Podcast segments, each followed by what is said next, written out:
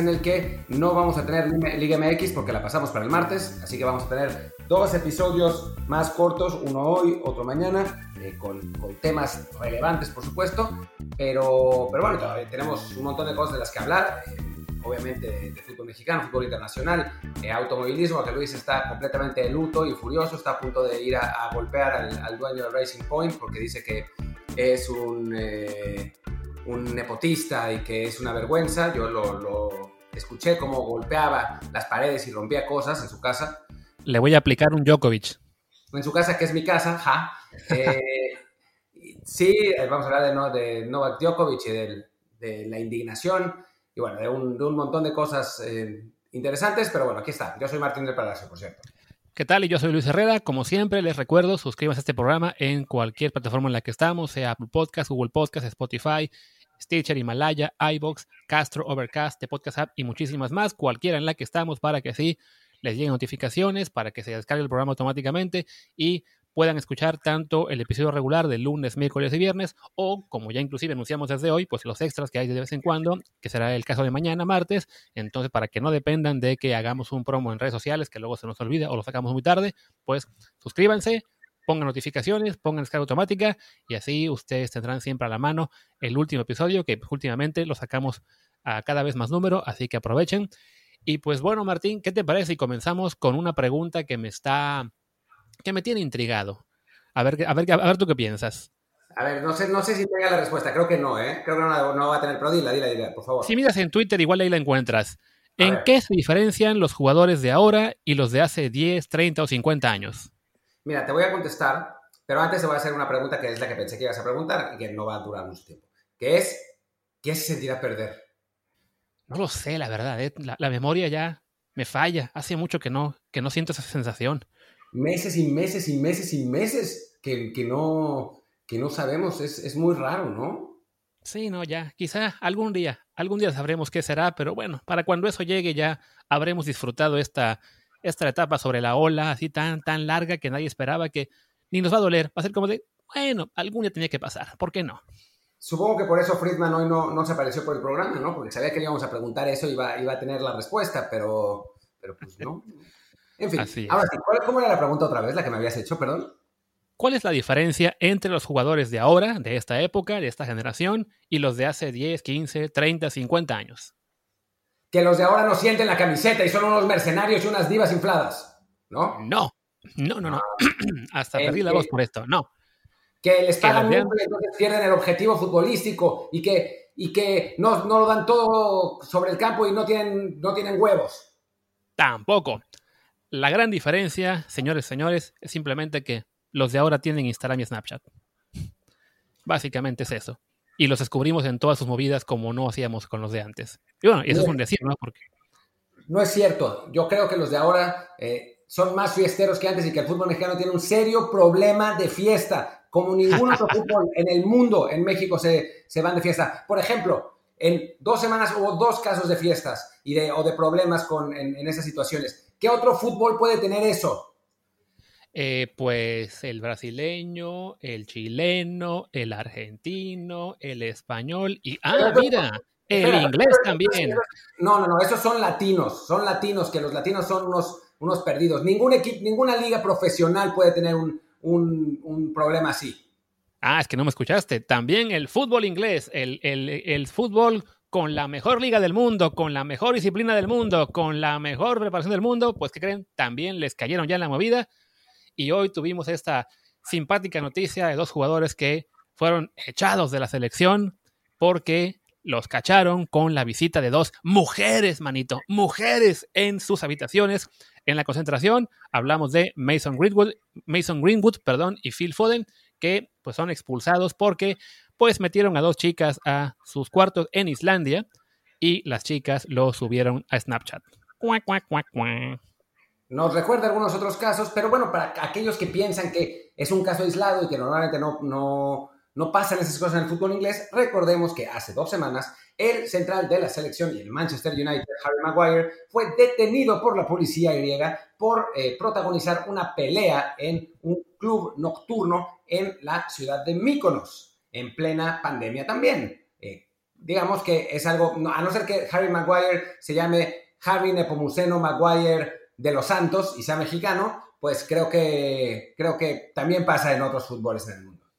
Sí, no, y vaya, evidentemente no, no decimos esto en plan de, ah, como pasa en todo el mundo, está bien, ¿no? De hecho, estos jugadores ingleses que acaban de, de cachar en la movida, pues los sacaron de la concentración, bien merecido lo tienen, es un castigo justo, y seguramente van a regresar a la selección, si no la convocatoria que sigue, quizá en un par más de convocatorias, porque a fin de cuentas, bueno, a todo, a toda infracción corresponde sí un castigo, pero tampoco un, una condena perpetua, como a veces queremos que pase con los jugadores aquí en México, en el que si les cachan en una movida, esperan que nunca más los llamen a la selección y que los separen de su club por seis meses y cosas por el estilo, ¿no? O a ver, a, todo tiene que tener su, su grado de proporcionalidad.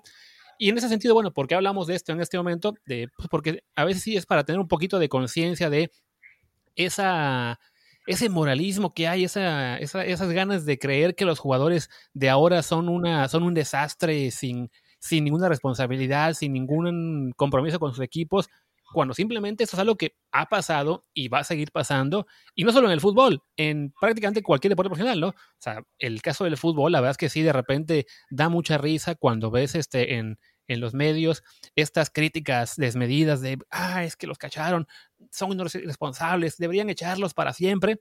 Y, a veces con esa crítica, sobre todo cuando viene de voz de exjugadores de hace una, dos, tres generaciones que saben perfectamente que en sus tiempos la cosa era igual o hasta peor, ¿no? Sí, más bien, o sea, a mí me han contado off the record algunas fiestas que hacían futbolistas que ahora se las dan de puritanos o que la gente dice, eso sí sentían la camiseta y le ponían huevos, que digo, las fiestas actuales son, eh, pues, palidecen en comparación. De hecho, y déjenme decirles una teoría que no puedo comprobar, pero es una teoría y por cosas que he escuchado y eso, pero obviamente no es científica, antes las fiestas eran peores. Precisamente porque no había Instagram y Snapchat y todo eso. Ahora los futbolistas están constantemente preocupados que alguien esté sacando fotos y que los publique en redes sociales, entonces, entonces salen menos. Antes, pues valía madre porque no había, no había esos vehículos para difundir las actividades extracurriculares de los jugadores y entonces pues era más fácil eh, que, se saliera de control la cosa. Así que pues no, no, la situación actual no es particularmente preocupante, es lo que ha sido siempre.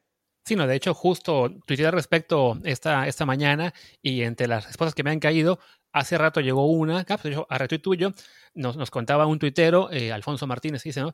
que él recuerda cuando él estaba en un hotel en Texas de vacaciones y coincidió con los jugadores de Tigres y los jugadores de Tigres estaban metiendo chicas a su concentración, al, perdón, no, no a su concentración, a los cuartos, que estaban literalmente enfrente de los de la familia de, este, de esta persona que nos contacta, que bueno, por, por su foto de Twitter, eh, imagino que es un poco mayor que nosotros, entonces estamos hablando de hace quizá, no sé, 35, 40 años, pero a fin de cuentas, o sea, no es algo que pasaba, digamos, en la prehistoria del fútbol, o sea, esto es algo que pasaba realmente o que ha pasado eh, toda la vida e incluso con que reporteros, editores y comentaristas que coinciden, digamos, con otros en generación, o sea, que a fin de cuentas no, no estamos tan viejos, todavía, todavía manejamos la tecnología y todavía eh, conocemos las referencias actuales, o sea, y nos tocó en nuestro momento cuando reporteamos o cosas así, pues enterarnos de cosas, ¿no? Y a fin de cuentas, pues, mientras no fueran, digamos, cuestiones eh, ilegales o realmente de, de escándalo ahí sí absoluto, pues los periodistas se lo guardaban porque sabían que, bueno, era parte de, la, de lo que era la, cobertura de, un equipo de fútbol eh, y había cierto criterio de decir, ok, esto que están haciendo eh, los jugadores, ya sea que sea porque están en su concentración fuera de su ciudad y son puros solteros, o simplemente porque no te daba la gana meterte en la, en la vida privada de nadie, porque a fin de cuentas, pues eso es algo más reciente, digamos, en el fútbol, pues digamos que lo, asumías como parte de la normalidad y ya simplemente pues crecía la leyenda negra de algunos jugadores cuando sí ya sabías que eran realmente incorregibles. Eh, pero sí, de unos años para acá, yo creo que en México fue el caso quizá de la, esta fiesta en Quito, de hace, ¿qué fue? ¿Ocho, nueve años quizá? Creo que fue previa a los Olímpicos, entonces debe ser hace nueve años. Antes, antes, la de Monterrey, la famosa fiesta de Monterrey. Sí, que esa fue 2008, 9 también, por ahí. Entonces sí, digamos que sí, los últimos 8 o 12 años eh, de repente como que los medios se dieron cuenta de que estar atentos a, todo movimiento de los jugadores era, lo que generaba muchos clics y mucha audiencia. Y sí, ya se ha llegado a un extremo en el que, evidentemente, en una circunstancia como la actual, en la que hay COVID y que hay protocolos que hay que seguirse, pues sí, hay que ser un poquito más estrictos con los jugadores y, y sí sacar a la luz cuando andan rompiendo eh, las reglas, pero en términos generales sí no escandalizarnos por, por una cuestión que es realmente de toda la vida. Sí, exacto, ha pasado siempre y seguirá pasando. ¿Por qué? Porque son jóvenes con un montón de dinero, con fama y con acceso fácil a mujeres, ya sea de la vida galante o mujeres en general. Estas dos chicas, al parecer, no eran prostitutas, eran simplemente chavas que, que conocieron en Tinder y que las llevaron ahí Sí, o sea, es eso. O sea, si ahora, o sea, esa, esa app de, de ya el solo hecho de que cualquier, no solo jugador, cualquier persona puede ir a otro país, abre una app y se encuentra con 5.000 mujeres en esa app, que además al ver su foto, me, refiero, las mujeres al ver la foto del jugador dicen, ah, este jugador es famoso, está en mi país, sí es él, voy a lanzarme. O sea, es, esas también para ellas es mucho más fácil todo que para las groupies de hace igual 30, 50 años, ¿no? Claro, claro, es, es, otra cosa, es otro mundo. Entonces, pues no nos escandalicemos, es lo que va a pasar, es lo que va a seguir pasando y no, no, no, no es exclusivo del fútbol mexicano, realmente no lo es. ¿eh? Eh, tenemos unos medios que se meten más y tenemos jugadores que son bastante idiotas y lo publican en sus redes sociales, pero pasan en todas partes y pues eso, porque son jóvenes, en algunos casos sin tanta educación, en otros casos sí, pero bueno, en fin, em, y, con, con, pocas... Eh, poca claridad en cuanto a lo que puede pasar en las consecuencias, pero no son los, eh, los únicos que, lo hacen, ni lo serán, ni, lo han sido. En fin, eh, ¿te parece que pasemos al siguiente tema? Sí, porque de hecho va un poco ligado a este tema de lo que es cosas que han pasado toda la vida, pues hablemos de, una cosa más que también pasaba toda la vida y de repente se volvió un mini escandalito este, este fin de semana por esta, llamémosle, interacción eh, altisonante entre el pollo briseño y, y, Guiñac en el partido Chivas Tigres. Pues sí, eh, resulta que el pollo briseño le dijo a Guiñac, después de un encontronazo, que eh, le hacía lo que uno le hace a los plátanos cuando se los come. Y pues nada, no pasó nada, ¿eh? O sea, entre los dos ya está. Además, son, como bien lo dijo Briseño después, son amigos, se conocen del tiempo que estaban en Tigres, pero bueno, pues en la cancha ya sé, son rivales, ¿verdad? Y pasó eso, y nada más. Pero, pero, lo grabaron y entonces salió en la televisión y se armó un mini escándalo. No fue tampoco tan grande, pero sí hubo gente que se puso el manto del puritanismo, que tanto conocemos el fútbol mexicano, y dijo, oh, qué horror a esas horribles palabrotas que se dicen entre los futbolistas. ¿Cómo puede ser? Sí, que es desafortunadamente, pues otra cuestión en la que ahí sí lo que es la tecnología actual con con mejores, con, con, más cámaras, con cámaras de mejor definición, en algunos casos con micrófono también, pues que, que, puedes llegar incluso a escuchar todo lo que dicen los jugadores. En esta situación, pues no, no fue cuestión de micrófono, simplemente de que le, le leyeron los labios eh, pero sí, cuestiones que han pasado igual de, toda la vida, que los jugadores saben que lo que se dice en una cancha eh, ahí se queda. Y bien lo dijo hoy, creo que fue el ruso McGinley, esto no es una cuestión eh, exclusiva del profesionalismo, sino cualquiera que haya jugado en una liga llanera lo sabe, lo sabemos en este caso, mm, creo que ambos hemos jugado fútbol en nuestro momento de forma amateur pues sí, son cosas que pasan, son cosas que se dicen y desafortunadamente en el caso este de Vicente Guiñac, pues sí, se armó un escandalito de, un par de días. Creo que influyó también de qué equipo se tratan y el hecho de que, creo que fue un tuitero de estos, bueno, no un tuitero, un pseudo periodista, esos de Monterrey que,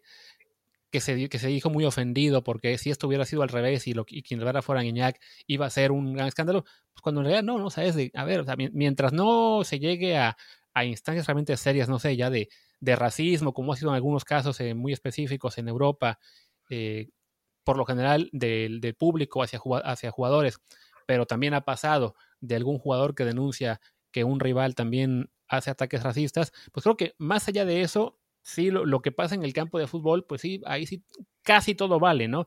No tiene mucho caso volverse locos porque se digan malas palabras o se ofenden unos a otros, cuando pues es parte de esa, de esa pasión, de esa guerra que hay entre un equipo y otro, pues por tratar de no solo superar al contrario en lo deportivo, sino también mentalmente un poco, pues meterse en la cabeza del otro, destabilizarle un poquito y ganar cualquier tipo de ventaja, pues para, para ganar un partido.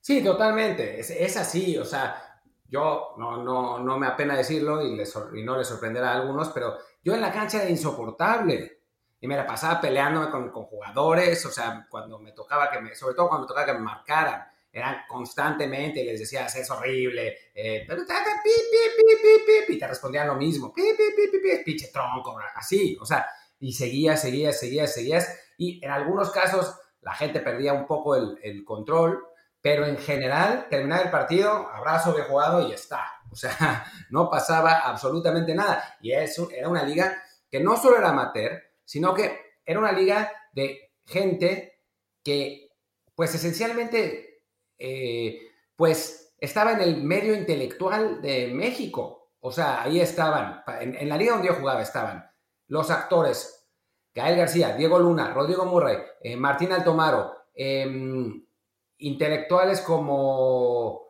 eh, eh, Diego García del Gallego, eh, hasta León Krause, estaba Daniel Krause, estaba, o sea, un montón de gente, eh, estaba Federico Bonazo, ¿no? Un montón, montón, montón de gente del mundo cultural de México y nos insultábamos, pero como podíamos, o sea, era, era un, o sea, hasta el punto que hay un libro que es muy divertido, que se llama Papeles Celtas, que son, digo, ya no sé si, se, si existe o si está en circulación, y a lo mejor ni siquiera quién lo escribió, pero son actas de los árbitros de esa liga. Y hay unas cosas que son, que es realmente para morirse de risa. O sea, en plan de eh, el número 7 del equipo Miscuac, y digo exactamente ese número y ese nombre porque ese era yo, eh, pero no, es, no aparezco en ese libro, pero ese era mi número y mi equipo. Pero el número 7 del equipo Miscuac o de Nueva España, que fue mi equipo después, me, se refirió a mí con palabras altisonantes diciéndome, hijo de puta, me la vas a pelar tú y tu familia para siempre.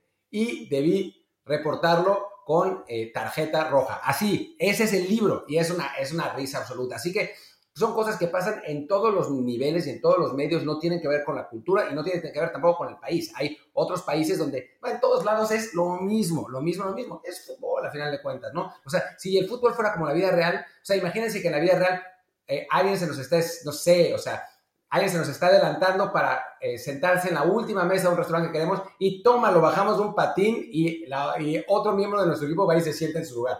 Pues no, el fútbol no es la vida real. Entonces, pues, esos insultos, como esas patadas, pues pasan dentro del terreno de juego y ya está. Así es. Sí, creo que, vaya, fue, fue un escándalo eso que quizá, bueno, ya dijimos por los equipos que eran, también un poco porque el, toda esta escándalo pues fue un poco en domingo en el que no había liga eh, ni en general, porque el calendario quedó así y entonces no había fútbol ni mexicano ni europeo, entonces como que para llenar un poco la discusión del día eso acabó ganando más, más aire, pero sí, creo que ya, pues para, para quienes se, haya sentido, se hayan sentido como, no sé si ofendidos o, realmente se hayan metido en la polémica, si es para decirles, ¿saben qué? Bájenle tantito, o sea, si en ligas FIFI como la de Martín, porque le, tardó mucho en explicar cómo era la liga, pero bueno, si en una liga FIFI como esa se dicen lo que se dicen, imagínense, ya sea tanto en el llano como en el profesionalismo, que la mayoría de jugadores provienen por lo general de estratos, digamos, de bajo nivel socioeconómico, ¿no? Sí, exacto, pero es lo mismo. Sí, exactamente. Y bueno, ¿qué te parece si antes de...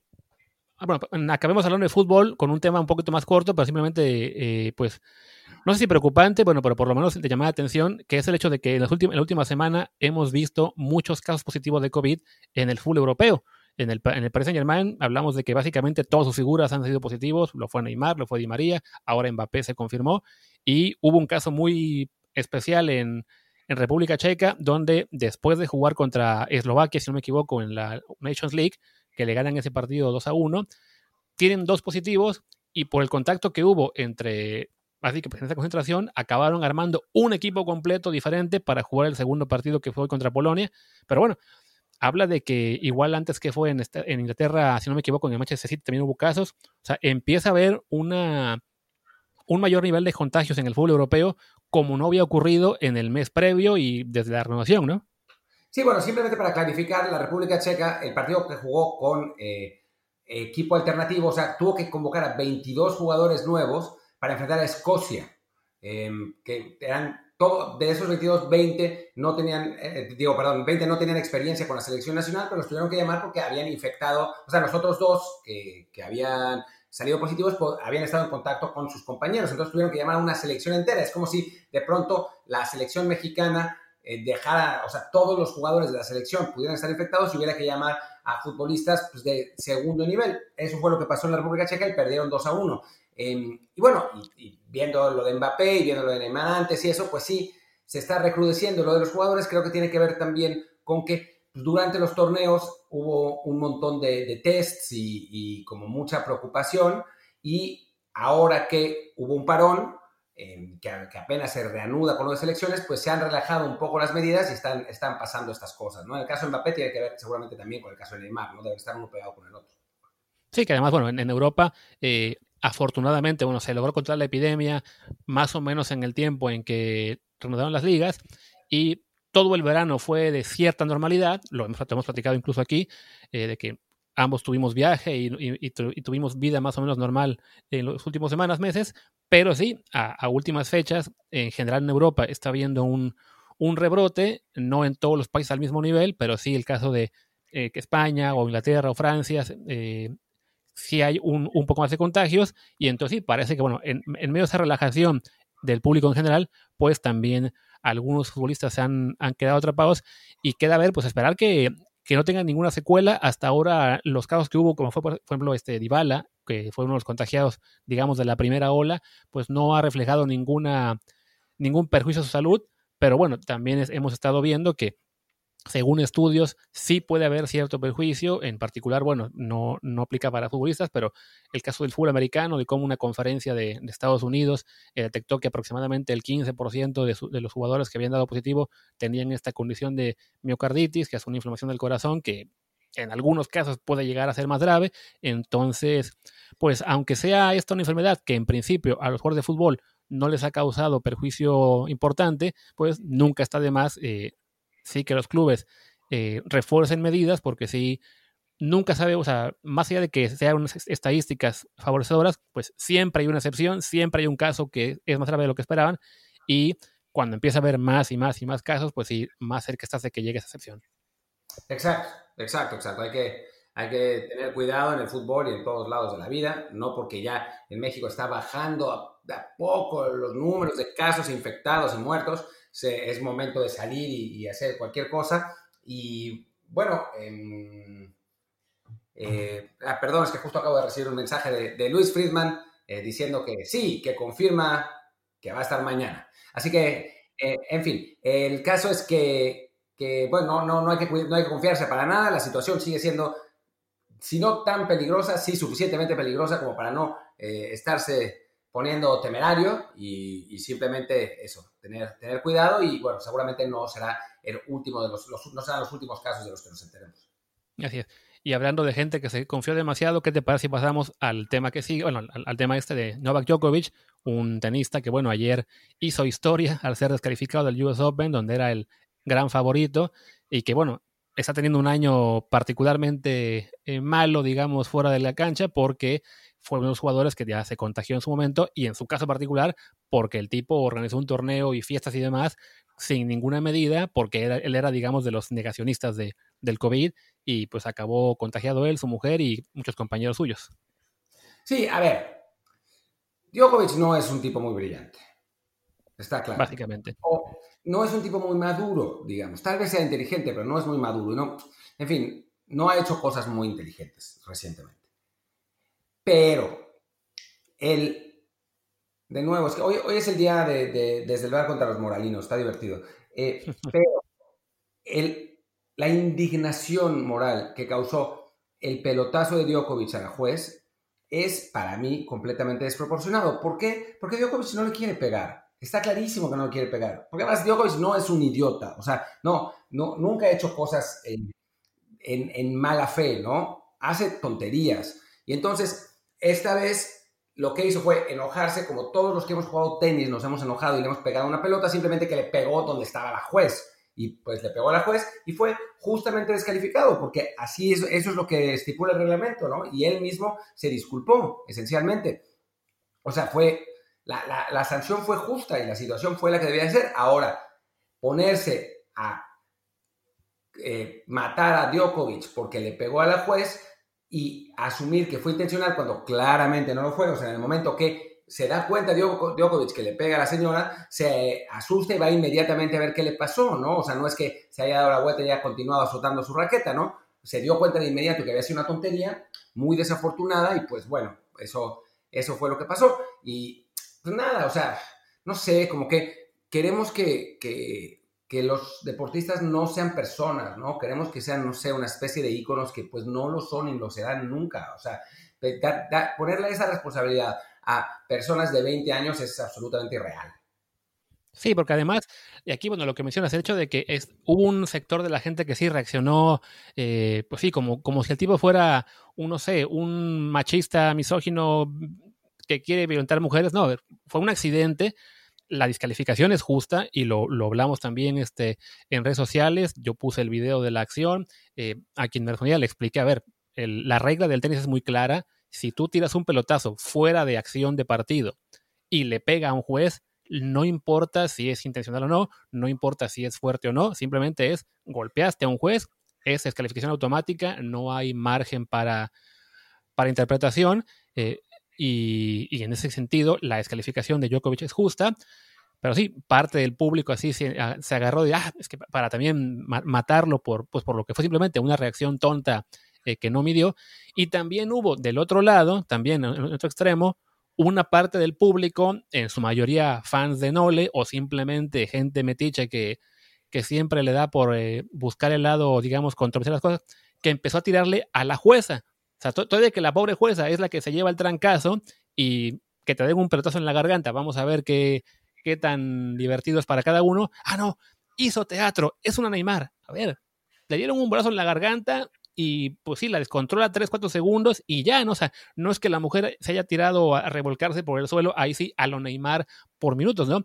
Pero sí me parece que de repente en ese afán de, fanatismo, de, justificar lo que en este caso pues fue una pendejada de Djokovic, pero no, eh, pero a fin de cuentas no, no algo que, que, se le podía perdonar, pues se buscó la forma de justificarle diciendo, no, la jueza tiene la culpa porque hizo teatro. No, a ver, aunque la jueza hubiera resistido el pelotazo sin moverse, igual lo hubieran descalificado porque la regla en ese sentido es, es clara, ¿no?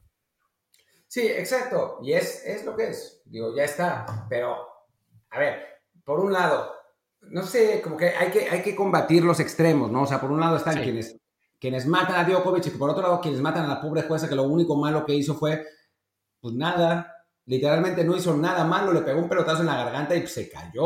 O sea, ya está, ¿no? Es, es una, una situación muy desafortunada en la que Djokovic ya asumió la responsabilidad, pues ya.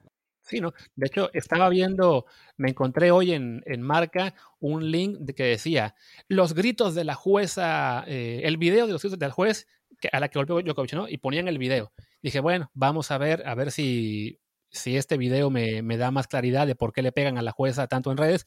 Y no, simplemente es el video, o sea, la, la toma, digamos, directo sobre la jueza de cómo la golpea la pelota, trastabillea, se cae al suelo, eh, gimotea dos o tres segundos tratando un poco de recuperar la respiración y ya, ahí cortan. O sea, no hay más. No es que pasados cinco segundos después del golpe hubiera seguido la mujer eh, haciendo ademanes o gritando o pidiendo que castigaran a ellos. No, simplemente te pegan en la garganta, pero te, saca de onda porque además la mujer, por lo que pude notar, no vio venir el golpe. O sea, la, mujer ya estaba eh, concentrándose, digamos, en su línea para, para lo que es ya pues juzgar el siguiente punto. Entonces, de sorpresa de repente te, pegan en la garganta, no sé si la pelota habrá ido a 50 o a 100 por hora, pero bueno, un, un bolazo no es cualquier cosa en, en una parte del cuerpo como esa. Y pues sí, la, la, pobre señora este, reacciona entre la sorpresa y un poco el susto de me estoy ahogando, ¿no? Pero sí, no, no hay una... Sea, no, no hay razón para pensar, ah, esta mujer quiso echar a Djokovic o simplemente cada, cada quien aquí en esta, en esta, digamos, en esta historia, por así decirlo, pues cada quien hizo su parte, ¿no? O hizo un pequeño berrinche porque estaba un poco frustrado y con tan mala suerte que le pegó a una juez y él mismo aceptó después, me equivoqué y tengo que aprender de este incidente para, para trabajar mejor en mi, en lo que, en mi frustración y, no volver a hacerlo. Y los jueces, pues le dijeron, bueno, pues entendemos que no hiciste, eh, que no hiciste nada intencionalmente, pero el reglamento es clarísimo, te tenemos que echar y, lo echaron y ya. Y pues la historia tenía que acabar ahí, ¿no? O sea, es como una anécdota muy curiosa porque casi nunca hay descalificaciones en el tenis. De hecho, estaba buscando una página y, de la, del año, de la, de la década anterior solo encontré tres referencias. Una, una descalificación a Shapovalov, este tenista eh, canadiense, al que echaron en la Copa Davis porque igual, en una reacción igual de frustración, le dio un raquetazo tremendo a la pelota con tan mala suerte que le fue a dar al juez de silla eh, en el ojo. Ahí sí, a toda velocidad, el pobre juez de silla eh, tuvo la visión eh, afectada por un tiempo. Y pues ni modo, el tipo no le quería pegar, pero la regla es clara. Yo creo también en parte para evitar que haya más incidentes en los que simplemente el, jugador tire pelotazos al, al azar sin preocuparse por nada.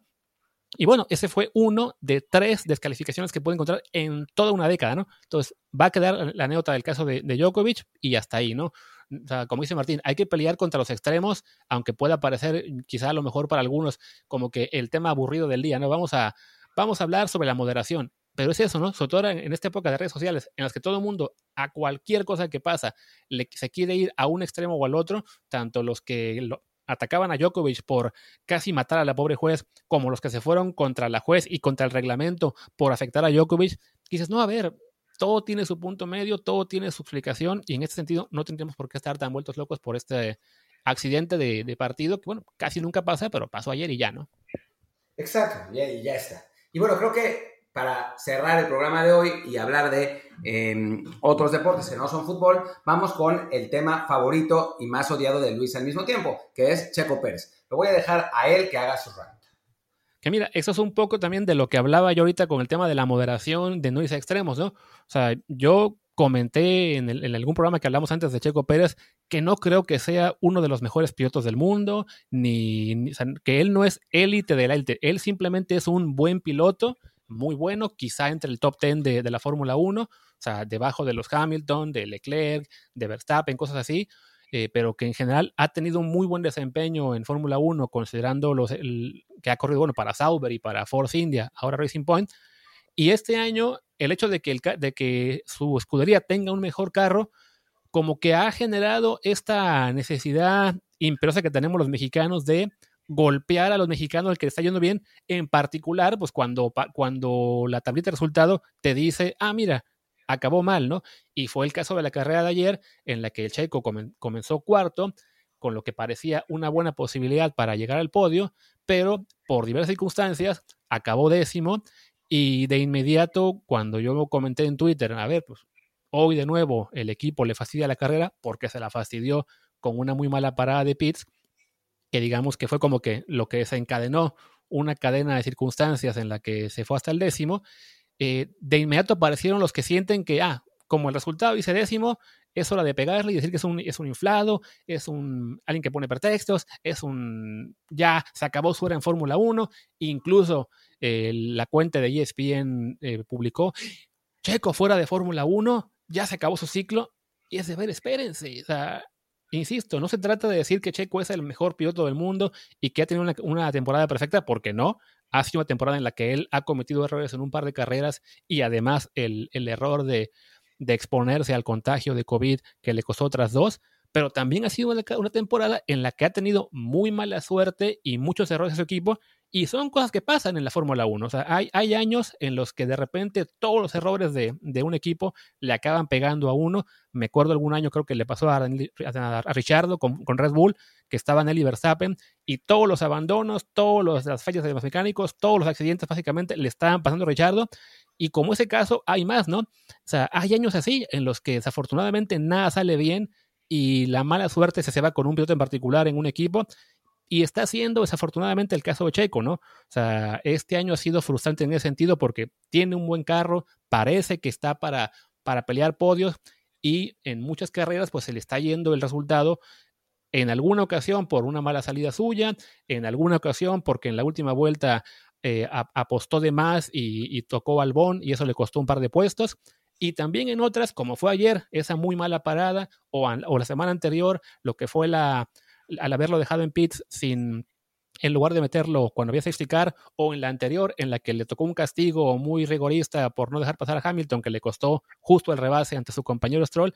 y que, bueno, se, se, tiene que decir también, ¿no? Alguien me decía, no, quítate la bandera. A ver, la bandera aquí no tiene nada que ver. Evidentemente, por la bandera hablamos de Checo, porque ni modo que empecemos a hablar de, de Pierre Gasly o de no sé quién está, o de George Russell, no, pues, hablamos del piloto mexicano, pues por eso, ¿no? Por, porque es el que nos interesa más porque comparte nacionalidad.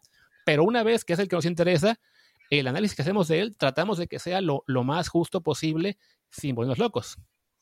Sí, exactamente. También hay que decir que hay otro grupo de periodistas que le defienden todo a Checo, ¿no? Y que hay que reconocer que ha cometido errores, ¿no? O sea, ha cometido errores que ya los mencionó Luis, en un par de carreras, él, lo de COVID, que fue un error para mí, ese sí garrafal, y es, o sea, en fin, la parte estratégica me parece que, digo, la parte de, situaciones de, carreras puede ser, lo del COVID sí me parece una estupidez, o sea, y lo dije varias veces, pero, o sea, creo que eso hay que buscar balance, ¿no? O sea, por un lado, es un piloto que ha hecho lo que ha podido con las circunstancias que ha tenido, en general, con problemas de su equipo y en, otros, y en algunos casos pues se ha equivocado también, ¿no? Y por eso, bien dice Luis, no es un piloto de élite, es un buen piloto que por supuesto que merece su lugar en Fórmula 1, que ha luchado contra viento y marea para mantenerse ahí muchos años, pero tampoco es como para decir, ahora que tiene un buen carro, tiene que pelearle a Hamilton y a los, a los grandes pilotos, porque pues, tampoco le da exactamente para eso, ni a él ni a su equipo, que su equipo tiene un buen carro, pero lo que obviamente no tiene es el personal para acompañar a ese buen carro. Sí, no, de hecho, de la carrera en particular de ayer, así para resumir un poco a la gente que simplemente vio el resultado y dice, ah, Checo lo hizo mal. A ver, la carrera fue así, arrancó cuarto lugar, esta vez tuvo una arrancada normal, o sea, no, no reaccionó tarde, no, no hubo un error de su parte en la arrancada, simplemente eh, cuando arranca la carrera, él está atrás de botas, que arranca lento, ya no sé si lo hace por estrategia o no, para, para quizá proteger a Hamilton, pero bueno, arranca lento, eso tapa a Checo un momento y permite que Norris lo rebase, Checo se recupera y rebasa Botas, entonces queda cuarto, mantiene su posición al arranque, la carrera prosigue sin que haya casi rebases, por lo que pude ver, bueno, fue, una, es una, era una pista, la de Monza, que no era muy, eh, pues sí, no, era, fácil rebasar en general, incluso Botas que se fue para atrás en la arrancada, después no podía recuperar posiciones, aunque tenía el Mercedes, que supuestamente es el mejor carro, y lo comentaban en la transmisión inglesa, que es creo que la mejor que hay, eh, que decían, ¿no? Simplemente el carro de Mercedes, por ejemplo, siendo superior, está hecho para, para ser el más rápido, pero no tiene la mayor velocidad punta eh, en, en recta, entonces a un Botas le cuesta rebasar. A Checo, por ejemplo, también le estaba costando en ese sentido acercarse a Norris porque no, le daba la velocidad punta para acercarse, ¿no? Llega este momento en el que hay una, una bandera amarilla porque el carro de, de si no me equivoco, se, quedó parado muy cerca de Pitts. En esa bandera amarilla, por ejemplo, de hecho, Hamilton se equivoca, entra a Pitts cuando estaban cerrados, lo que le cuesta un castigo, que al final fue lo que le costó la carrera.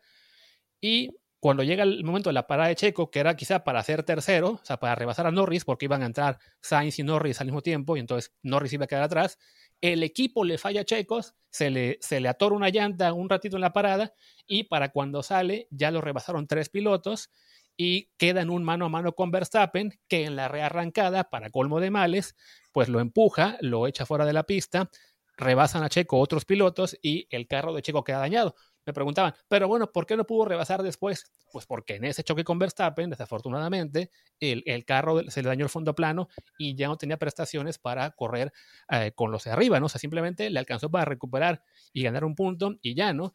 Ah, pero es que Stroll quedó hasta arriba. Sí, Stroll ahora tuvo muchísima suerte porque el equipo cometió justo el mismo error de la semana pasada con Checo. Ahora lo hicieron con Stroll.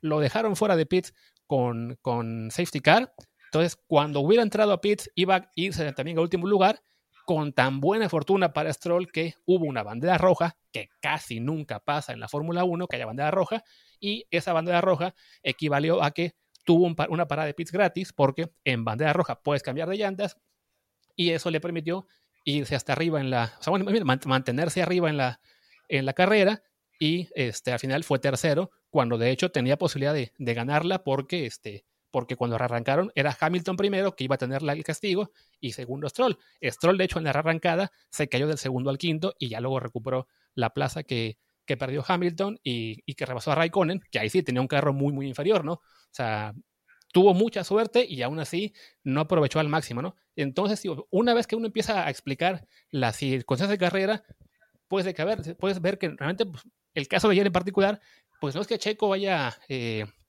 echado a perder su carrera a él, ¿no? Simplemente un error eh, grave de su equipo desencadenó este cúmulo de circunstancias que le afectó, ¿no? Y hasta él mismo lo dijo en Twitter, ¿no? Hay días en los que no te va bien porque no te va bien y ya, y ni modo, ¿no? Pero sí es esto de tratar de buscar la, la postura, insisto, no de defender por defender, sino de tratar de ser más moderado, de, de buscar la explicación de todo, eh, que me recuerda un poco a lo que veíamos tú y yo cuando hablábamos de, de Juan Carlos Osorio con la selección mexicana.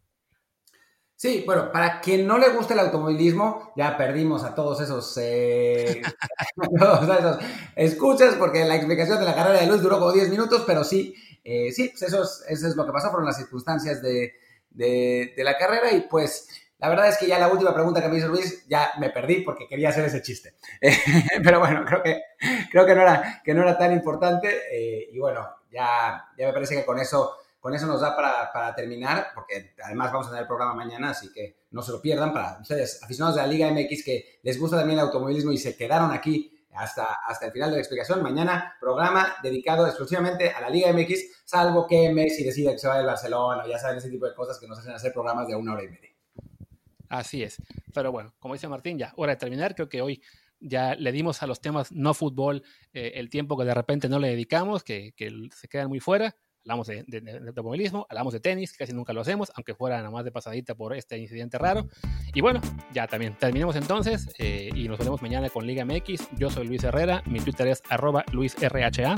Yo soy Martín del Palacio, mi Twitter es arroba Martín DELP y el de el podcast es arroba desde el bar pod. Desde el bar POD, así que gracias y hasta mañana. Chao, chao.